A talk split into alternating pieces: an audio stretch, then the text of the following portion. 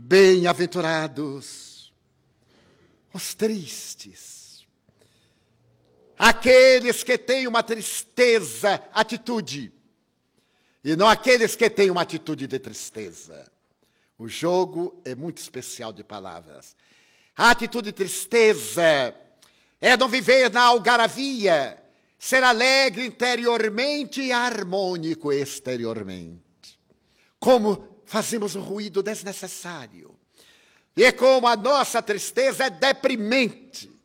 É a nossa tristeza de ver o mundo tão agressivo e sofrido, e a nossa alegria de ser embaixadores de Deus no mundo triste.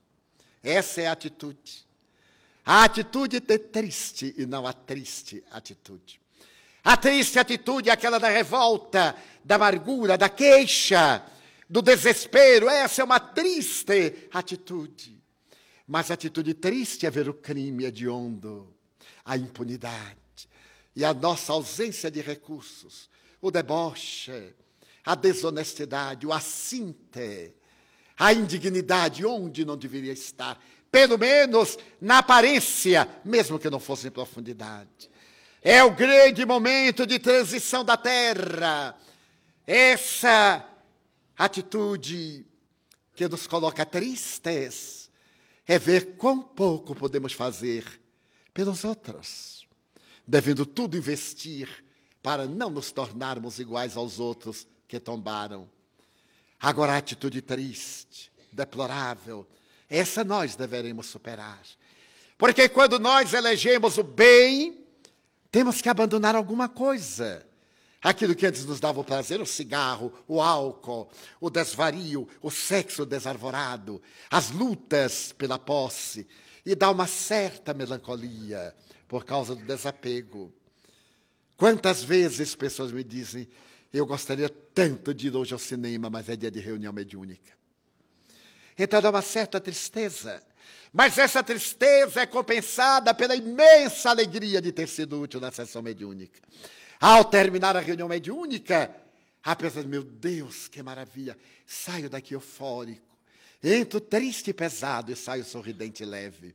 Mas também no outro culto religioso qualquer, na igreja evangélica, na igreja católica, na reunião budista, seja onde for que encontre a paz que encontre Deus, até mesmo fora de qualquer religião, onde encontre a harmonia e saiba e sinta que pode construir algo dentro de si e que esse jogo, essa renúncia foi tão compensadora.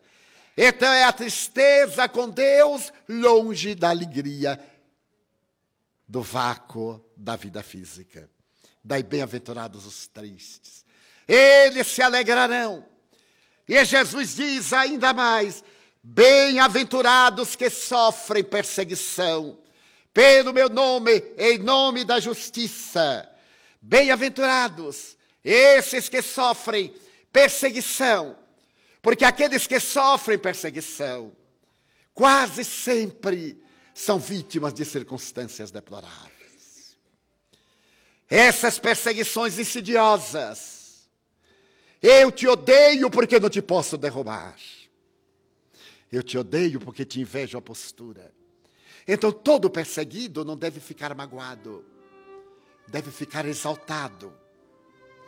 Todo aquele que está sob o estigma da perseguição, de amigos e confrades, de irmãos, de inimigos, deve exultar, porque deles é o reino dos céus.